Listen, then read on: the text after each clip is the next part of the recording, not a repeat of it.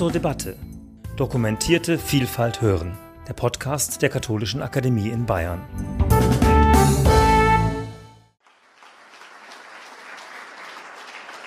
Aus dem Archiv des Vatikanischen Staatssekretariats bestand Pio XII, Serie Ebrei. Gewidmet seiner Heiligkeit Pius XII. Mit meiner ganzen Hoffnung und meiner ganzen Dankbarkeit, die Verfasserin. Weine, Israel, gebeugt unter das Joch. Nichts hat sich geändert für dich seit den barbarischsten Zeiten. Entehrt, unterdrückt, verjagt, allüberall. Unschuldiges Opfer der auf Abwege gekommenen Unglücklichen. Ruchlose und verbrecherische Hände wagen es, dein heiliges Erbe anzugreifen. Verzweifle nicht, verweise die Rebellen in ihre Grenzen. O gelobtes Land, wenn du sprechen könntest, wenn du öffentlich vor der Welt sprechen könntest von den übermenschlichen Anstrengungen der fruchtbaren Selbstverleugnung, von der furchtlosen Ergebenheit deiner ungenannten Helden. Verehrter Boden, der mit so viel Mut bestellt wird, dich willfährig ihrer blinden Wut auszuliefern. Nein, Israel, dieses Mal ist es genug. Verfolgte Kinder, ergreift all eure Waffen, diejenigen des Rechts und diejenigen des Geistes. Es ist nicht möglich, dass die Welt nicht alarmiert wird von so viel Ungerechtigkeit, dass sie darüber nicht erstaunt. Ächzende Beute der schrecklichen Finsternis. Israel in Ketten ist Flammen und Feuer ausgeliefert. Ein reines Gewissen und ein leuchtender Glaube allein können kämpfen und dieses Spiel siegreich beenden. Unser Vater auf Erden, bewirken Sie dieses Wunder. Ihre sanfte Stimme wird die Hindernisse einebnen, wenn sie auch größer sind als jemals zuvor auf Israels Weg. Füllen Sie Gerechtigkeit in die verirrten Herzen gewähren Sie den Irrenden diesen glücklichen Waffenstillstand. Seien Sie dafür gesegnet, auf Erden wie im Himmel. Anna Krinsky, Paris, den 18. März 1939.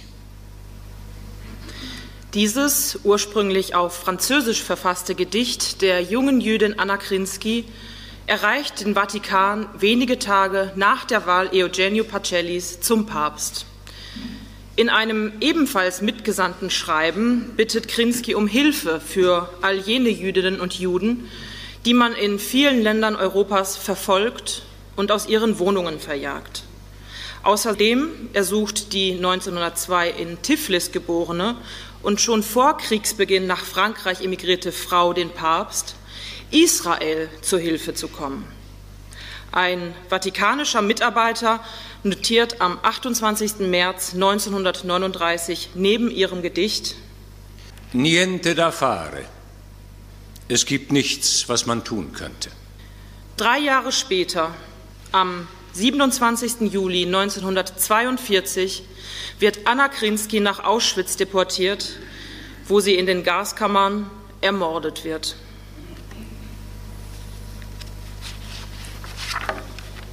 Aus dem Archiv des Vatikanischen Staatssekretariats bestand Pio XII, Serie Ebrei. Santa Margherita, 26. Januar 39. Neben diesem Datum ist in römischen Ziffern die Zahl 17 notiert, was man übersetzen müsste als Anno 17 der faschistischen Ära. Eminenz, ich wage es, mich an eure ehrwürdigste Eminenz zu wenden, um meinen sehr bedauernswerten Fall zu schildern. Am 12. April 1933 wurde ich in Benevento von eurer ehrwürdigsten Eminenz getauft, gefirmt und empfing die heilige Kommunion. Leider entstamme ich einer Familie, die so wenig jüdisch ist, dass ich nicht einmal wusste, dass ich zu etwas gehöre, das heutzutage als jüdische Rasse bezeichnet wird. Meine Mama ist katholisch, sie gilt aber als der Rasse zugehörig. Mein Vater gehört keiner Religion an. Ich wurde von meinem Vater religionslos erzogen, mir stand aber frei, die Religion zu wählen, die mir zusagte. Und Eure ehrwürdigste Eminenz weiß sehr wohl, dass ich die christliche Religion aus freiem Willen und tiefer Überzeugung angenommen habe, ganz ohne politische Absichten. Fünf Mitglieder meiner Familie, die seit Jahrhunderten in Italien ansässig ist, kämpften im Ersten Weltkrieg. Einer davon wurde verwundet, ein anderer kehrte mit Hirnschäden zurück und ist nun in Pension.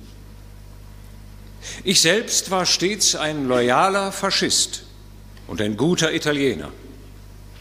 Wenn es darum ging, wahren Patriotismus zu zeigen und meinen Schülern ein pflichtbewusstes Beispiel zu geben, habe ich meine Pflicht getan. Ich meldete mich als Freiwilliger und ging für 14 Monate nach italienisch-Ostafrika.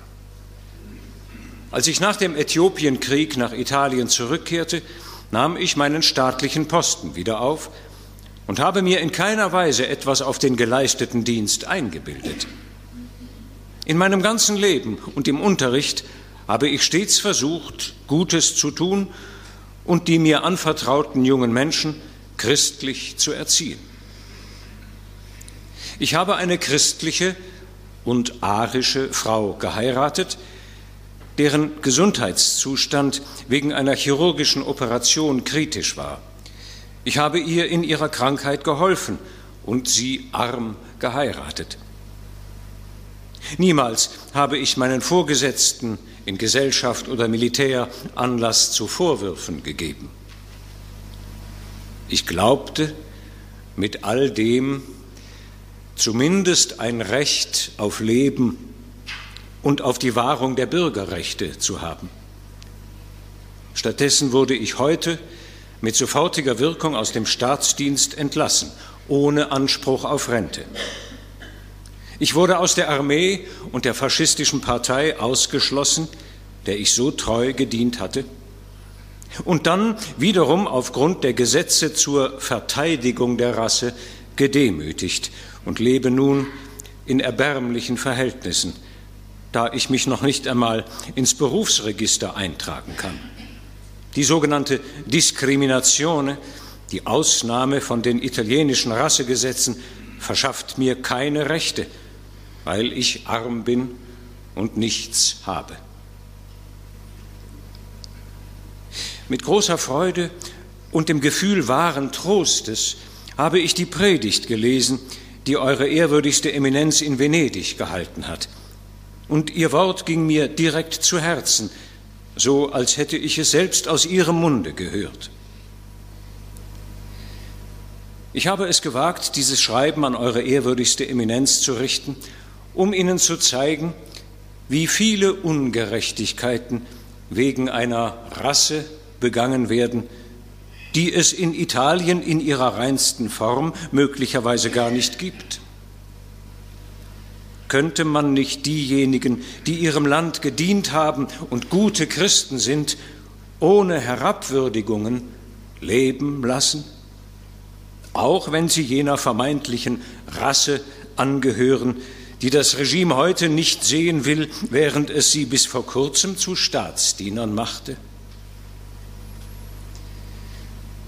bitte Eure ehrwürdigste Eminenz um Verzeihung, dass ich es gewagt habe, Ihnen meine bedauerlichen Umstände, in denen sich auch viele andere Menschen befinden, auf so chaotische Weise zu offenbaren. Vielleicht kann Ihr Wort dazu beitragen, viele Dinge zum Besseren zu verändern. Ich wage es, Ihre Hand in großer Ehrfurcht zu küssen und um Ihren Segen zu bitten. Untertänigster Pietro Bonaventura, früherer Chemielehrer an der Königlichen Handelsschule in Santa Margherita Ligure, Genua. Dieses Bittschreiben, das wir hier in einer deutschen Übersetzung aus dem Italienischen gehört haben, richtet der frühere Chemielehrer Pietro Bonaventura aus Ligurien an den Patriarchen von Venedig, Adeodato Piazza. Dieser leitet das Schreiben an das Staatssekretariat in Rom weiter und bittet darum, sich des Falles anzunehmen. Das Staatssekretariat reicht das Anliegen an den Beichtvater Benito Mussolinis weiter, den Jesuiten Pietro Tacchi Venturi. Dieser wiederum spricht beim italienischen Innenministerium vor. Zwar wissen wir heute noch nicht, was in der Korrespondenz zwischen Tacchi Venturi und dem Innenministerium steht, wir kennen jedoch die Antwort des Jesuiten an das Staatssekretariat. Eine Rückkehr Bonaventuras in den Schuldienst, so heißt es dort, sei aufgrund seines Jüdischseins ausgeschlossen. Was Bonaventura dann widerfuhr, können wir noch nicht genau sagen. Uns liegt heute lediglich die Aussage seines früheren Schülers, des italienischen Dichters Giampiero Neri, vor, laut der Bonaventura von der Organisation TOT, einer paramilitärischen Bautruppe, zur Zwangsarbeit eingezogen wurde. Als Neri seinen früheren Lehrer nach dem Krieg in dessen Heimatstadt Santa Margherita Ligure besuchen wollte, war dieser bereits tot. Wann und wo er gestorben ist, wissen wir bislang nicht. Aus dem Apostolischen Vatikanischen Archiv bestand Segreteria di Stato, Serie Commissione Soccorsi. Mailand, 26. März 1940. Seiner Heiligkeit Papst Pius XII. Eure Heiligkeit, darf ich mir die Freiheit nehmen, mich ehrfurchtsvoll an Eure Heiligkeit in meiner Verzweiflung zu wenden? Wir sind aus Wien nach unbeschreiblichen Aufregungen beinahe im letzten Augenblicke nach Italien geflohen, dank der großen Güte von Lady Louise Mountbatten. Ich bin katholisch geboren mein Mann ist Jude. Unser Mädel jetzt zwölf Jahre. Wir besitzen seit 24.01. die amerikanischen Einreisevisa und hoffen für April endlich die Schiffskosten von Komitee zu bekommen. Unsere größte Sorge und Verzweiflung ist aber die, dass wir infolge der geringen Unterstützung, die mein Mann bekommt, mit unserem Mietzins im Rückstand sind und der Hausfrau am 1. April 380 Lire schuldig sind. Unsere Wirtin Signora Ormetta hatte bis jetzt Geduld, weil mein Mann immer regelmäßig bezahlt hat, da er aus England unterstützt worden ist, was aber aufgehört hat. Darf ich mir ehrfurchtsvoll erlauben, an eurer Heiligkeit Güte zu appellieren, uns in unserer Not beizustehen? Nach vielen Überlegungen und langem Zögern sehe ich mich gezwungen, diesen ungewöhnlichen Weg zu gehen. Aber ich vertraue in Gott und unseren Herrn Jesu Christi, der uns bisher auch nicht verlassen hat. Mit von ganzem Herzen kommendem, tief gefühlten Dank bitte ich die Hand eurer Heiligkeit küssen zu dürfen. Emilie Karp, geborene Bilek, via Donizetti Nummer 11, Mailand. Emilie Karp setzen vor allem die finanziellen Schwierigkeiten zu, die ihre Familie hat, während sie in Mailand auf eine Ausreisemöglichkeit wartet. Der Heilige Stuhl verweist die Karps an die erzbischöfliche Kurie in Mailand, die sich bereit erklärt, die Familie zu unterstützen. Mit ihren Visa verlassen Emilie Karp, ihr Mann Ernst und ihre Tochter Ruth am 15. April 1941 Europa. In Lissabon besteigen sie das Passagierschiff Nyassa, das sie nach New York bringt. Karps Schreiben selbst hat Papst Pius XII. aber, obwohl es an ihn persönlich adressiert war, wie zahlreiche andere solcher Schreiben vermutlich nie gesehen. Aus dem Apostolischen Vatikanischen Archiv bestand der Nunziatur Italien. Mailand, 25. Mai 1942. Eure Heiligkeit. Anlässlich des 25-jährigen Jubiläums Ihrer Bischofsweihe erlaube ich mir alleruntertänigst meine herzlichsten Glückwünsche mit dem besonderen Wunsche zu unterbreiten, der Allmächtige möge Eure Heiligkeit noch viele Jahre zum Wohl der ganzen Menschheit in Gesundheit schenken. Ebenso möge der Wunsch, dass ein guter, gerechter und lange dauernder Friede für die ganze Welt komme, bald in Erfüllung gehen. In Psalm 103 preist König David den Herrn und sagt im Absatz 5, er sättigt mit Glück dein Alter, dass deine Jugend sich erneut wie die des Adlers. Möge der Allmächtige dieses Glück auch eurer Heiligkeit zuteil werden lassen. Zur näheren Information über meine Person gestatte ich mir Nachfolgendes anzuführen. Ich bin Rabbiner, 72 Jahre alt, geboren in Borislav, Galizien und stamme aus der größten adligen orthodoxen jüdischen Rabbinerfamilie. Unser Stamm reicht bis zum bekannten Rambam, Rashi, Remu und Baal Shem. Mein seliger Vater und Großvater waren in der ganzen Welt als Wunderrabbi bekannt. Ich bin hierher geflüchtet mit der Absicht, nach Palästina weiterzureisen. Leider konnte aber dieser Plan durch die bald darauf eingetretenen Kriegsereignisse nicht durchgeführt werden. Ich musste mich daher entschließen, mit der Auswanderung nach USA mich zu befassen. Aufgrund der eingeleiteten Schritte erhielt ich von meinen Anhängern ein erstklassiges Affidavit.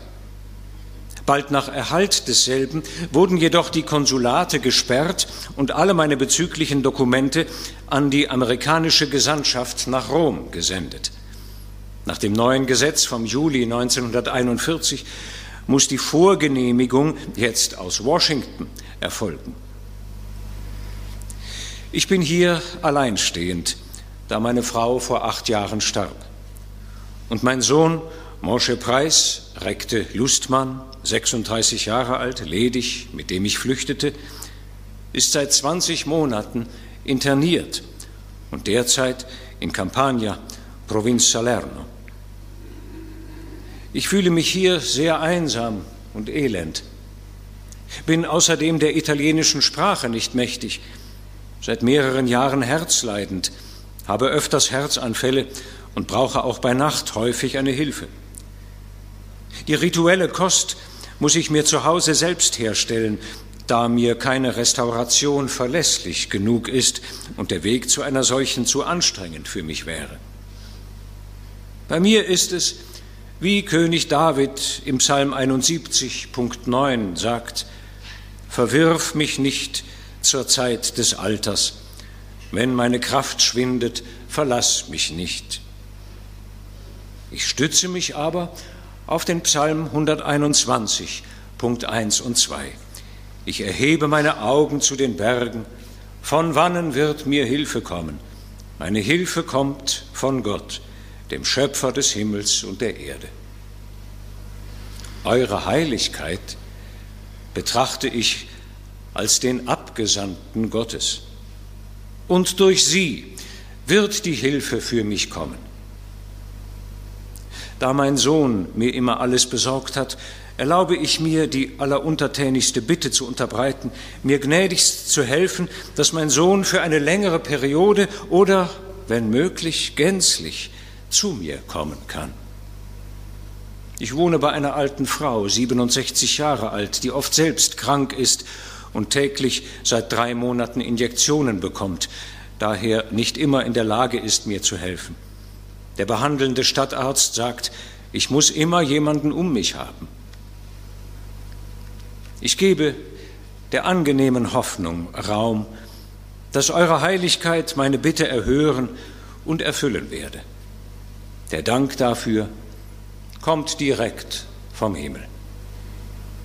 Eure Heiligkeit ganz untertänigster Rabbiner Benzion Lustmann, Mailand, Via Burigozzo 3. Neben diesem in seiner Ausführlichkeit und Emotionalität zentralen Schreiben an den Papst finden sich noch viele weitere Bittgesuche des 1870 in Polen geborenen Rabbiners Benzion Lustmann in verschiedenen vatikanischen Beständen. Auch sein Sohn Mosche wendet sich zudem an den Nuntius in Italien, Francesco Borgongini Duca. Der Heilige Stuhl versucht zu helfen, wie aus zwei im Original italienischsprachigen Aktennotizen hervorgeht. Aus dem Apostolischen Vatikanischen Archiv bestand Secretaria di Stato, 4. August 1942, polnischer Rabbiner von 72 Jahren, der sich allein in Mailand befindet, bittet um Hilfe, dass sein einziger Sohn aus Salerno zu ihm kommen kann. 16. September 1942, alter, kranker deutscher Rabbiner aus Mailand bittet zum zweiten Mal um Hilfe des Heiligen Stuhls, dass sein Sohn aus dem Konzentrationslager Campagna Salerno zu ihm kommen kann. Wie und wo Rabbi Lustmann und sein Sohn die Kriegsjahre überstanden haben, konnten wir noch nicht genau rekonstruieren. Sicher ist, dass am 16. März 1948 ein Schiff den Hafen von Genua verlässt und New York am 29. März 1948 erreicht, mit Rabbi Lustmann an Bord. Aus dem Archiv des Vatikanischen Staatssekretariats bestand Pio XII Serie Ebrei. An das Staatssekretariat seiner Heiligkeit Vatikanstadt. Demütig bitte ich, meine Bitte wohlwollend anzuhören. Meine Frau ist Italienerin und katholisch. Ich bin Vater von elf Kindern, die allesamt italienisch und katholisch sind. Auch ich bin katholisch und wurde 1933 getauft.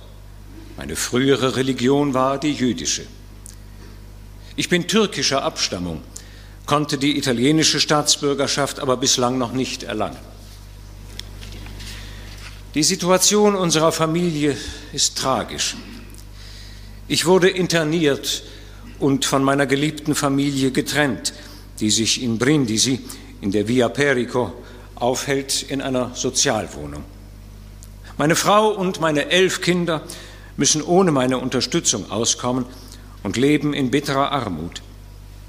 Überdies fehlt ihnen auch eine moralische Führung, die doch für diese Kinder, von denen einige noch im zarten Alter sind, so notwendig ist. Es wäre nun mein größter Wunsch, zu ihnen zurückkehren zu dürfen, um ihnen finanziell und moralisch beizustehen. Und bitte darum das geschätzte Staatssekretariat inbrünstig. Sollte dies nicht möglich sein, bitte ich Sie, dafür zu sorgen, dass es meiner Familie nicht am Lebensnotwendigen mangelt. Ich vertraue darauf, erhört zu werden. Und in dieser Hoffnung danke ich Ihnen im Voraus und grüße hochachtungsvoll. Unterschrift X. Rocca di Mezzo, 26. August 1942. Meine Adresse Cohen Giacomo, interniert in Rocca di Mezzo, Aquila. Giacomo Cohen unterzeichnet dieses im Original auf Italienisch verfasste Schreiben lediglich mit einem X. Er ist Analphabet Eine andere Person hat diesen Brief offenbar für ihn zu Papier gebracht. Cohen wird 1889 in Konstantinopel in eine jüdische Familie hineingeboren. Als er im Jahr 1910 als Soldat in Albanien eingesetzt ist, flieht er nach Italien. Dort lernt er seine spätere Ehefrau, die Katholikin Martina, kennen, mit der er elf Kinder bekommt.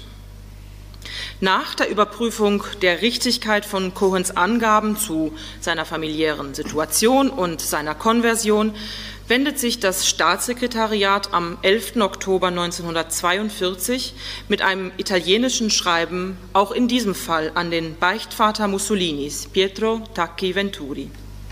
Das Staatssekretariat seiner Heiligkeit wurde darum gebeten, sich für die Freilassung von Herrn Giacomo Cohen aus Brindisi einzusetzen, der seit März 1941 in Rocca di Mezzo, Provinz Aquila, interniert ist. Ich überlasse es eurer Ehrwürden, in ihrer allseits bekannten Barmherzigkeit und Weisheit zu urteilen, welche Schritte in dieser Hinsicht möglich und angemessen sind. Ich nutze gerne die Gelegenheit, um Ihnen meine größte Hochachtung zu versichern. Ihr im Herrn ergebener Luigi Kardinal Maglione. Erst im April 1944 gelingt es Cohen, zu seiner Familie zurückzukehren. Im Jahr 1949 stellt er zusammen mit seiner Frau und seinen Kindern Antrag auf Emigration in die USA, wo Verwandte leben. Aus dem Apostolischen Vatikanischen Archiv bestand Segreteria di Stato, Serie Commissione Soccorsi. Rom, 26. Mai 1944. Heiligster Vater. Wenngleich ich keine Katholikin bin, setze ich auf die große und wohlbekannte Nächstenliebe eurer Heiligkeit, in der Gewissheit, dass Sie mir in meinem großen Kummer werden helfen wollen. Mein alter Vater, Tranquillo di Concilio, 77 Jahre alt, befindet sich derzeit aus Gründen der Rasse, in Klammern jüdisch, im Gefängnis Regina Celi, in der Abteilung Römisch 6, deutsche Abteilung. Er ist krank und müsste dringend in einer Klinik aufgenommen werden. Auch er hat die Religion seiner Väter bewahrt, aber ich weiß sehr wohl, dass dies aufgrund der großen Menschlichkeit eurer Heiligkeit kein Grund ist, der ihrer Nächstenliebe im Weg stehen würde. Erhören Sie, Eure Heiligkeit, den verzweifelten Aufschrei einer Tochter. Und nutzen Sie Ihren großen Einfluss, damit mein Vater dem liebenden Kreis der Seinen zurückgegeben werde. Ich wage es nicht, meine Adresse diesem Papier anzuvertrauen. Eure Heiligkeit wird mir eine Antwort auf demselben Weg zukommen lassen, auf dem sie dieser Brief erreicht hat. Ich verspreche, euer Hochwohlgeboren mein ganzes Leben lang ergeben zu bleiben und zum gemeinsamen Herrn des Himmels für ihr persönliches Wohlergehen und für all ihre erhabenen Wünsche zu beten. Ergebenste Dienerin Esther Di Concilio. Die Antwort ist zu richten an den Pater Sekretär der Päpstlichen Universität Gregoriana, Piazza della Pilota 4. Esther Di Concilios Bitte ist kein Erfolg beschieden. Ihr Vater wird, im Übrigen zusammen mit Meta und Franz Brinitzer, am 26. Juni 1944 in den Konvoi 13 gepfercht, der am 30. Juni 1944 in Auschwitz eintrifft. Noch am selben Tag wird Tranquillo di Concilio ermordet. Ob der Heilige Stuhl interveniert und sich für seine Freilassung einsetzt, können wir heute noch nicht genau sagen. Da aber der Sekretär der Päpstlichen Universität Gregoriana, der Jesuit Ferdinand Becker, in den Fall involviert ist, dürfen wir annehmen, dass zumindest er erfahren hat, ob der Vatikan sich für den 77 Jahre alten Mann eingesetzt hat. Wir werden daher im Archiv der Gregorianer nach weiteren Informationen suchen. Aus dem Apostolischen Vatikanischen Archiv bestand der Nunziatur Schweiz Richard Tauber, Arbeitslager Bonstetten, Zürich. Bonstetten, den 2. Oktober 1944. An den Titularbischof, den apostolischen Nuntius in der Schweiz, Bern. Herr Dr. Theobaldi in der Caritas-Zentrale in Zürich gab mir den Rat, mich an Sie mit der folgenden Bitte zu wenden. Aus diesem Grunde erlaube ich mir, diese Zeilen an Sie zu richten. Ich bin Tschechoslowake, Dentist und war bis Mai des Jahres 1939 in Prag tätig.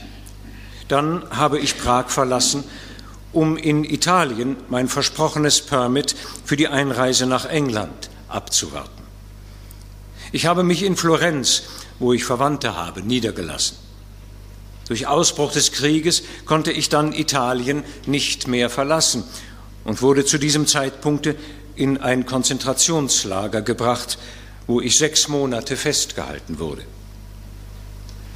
Nach dieser Frist ist es Freunden von mir gelungen, eine Entlassung für mich zu erwirken und konnte ich bis zum November des Jahres 1943 in Florenz mich als Dentist betätigen. Nachdem die deutschen Behörden die Verwaltung Italiens übernahmen, musste ich mich wegen Zugehörigkeit zur jüdischen Rasse zuerst verstecken bei Freunden, die mir Zuflucht gewährten. Da mich die Gestapo immerzu verfolgte, musste ich flüchten und fand in der Schweiz Asyl.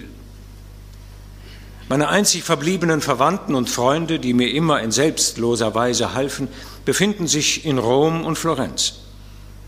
Meine Mutter wurde nach Theresienstadt geschafft und hoffe ich, dass sie sich noch immer dort befindet, trotzdem ich 14 Monate keine Nachricht mehr von ihr habe.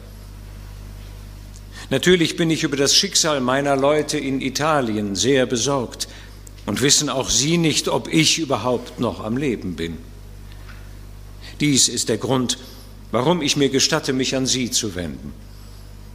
Das beigelegte ausgefüllte Formular, welches ich von Herrn Dr. Theobaldi erhalten habe, bitte ich weiterzusenden und ersuche Sie mir, wenn möglich, noch einige solche Formulare zu senden. Indem ich hoffe, dass Sie meinem Ansuchen in positiver Weise entsprechen können, bitte ich Sie, die Versicherung meiner tiefsten Dankbarkeit entgegenzunehmen. Ergebenst Richard Tauber. Richard Tauber selbst hat also Glück und findet Asyl in der Schweiz.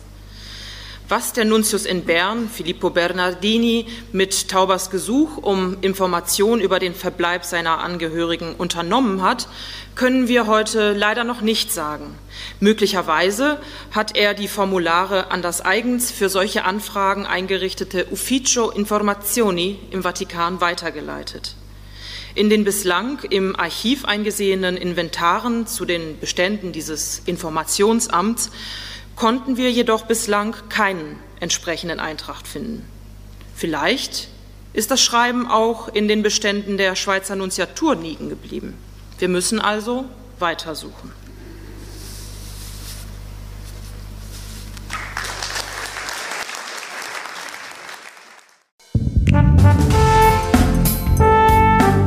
Sie hörten zur Debatte Dokumentierte Vielfalt hören, der Podcast der Katholischen Akademie in Bayern.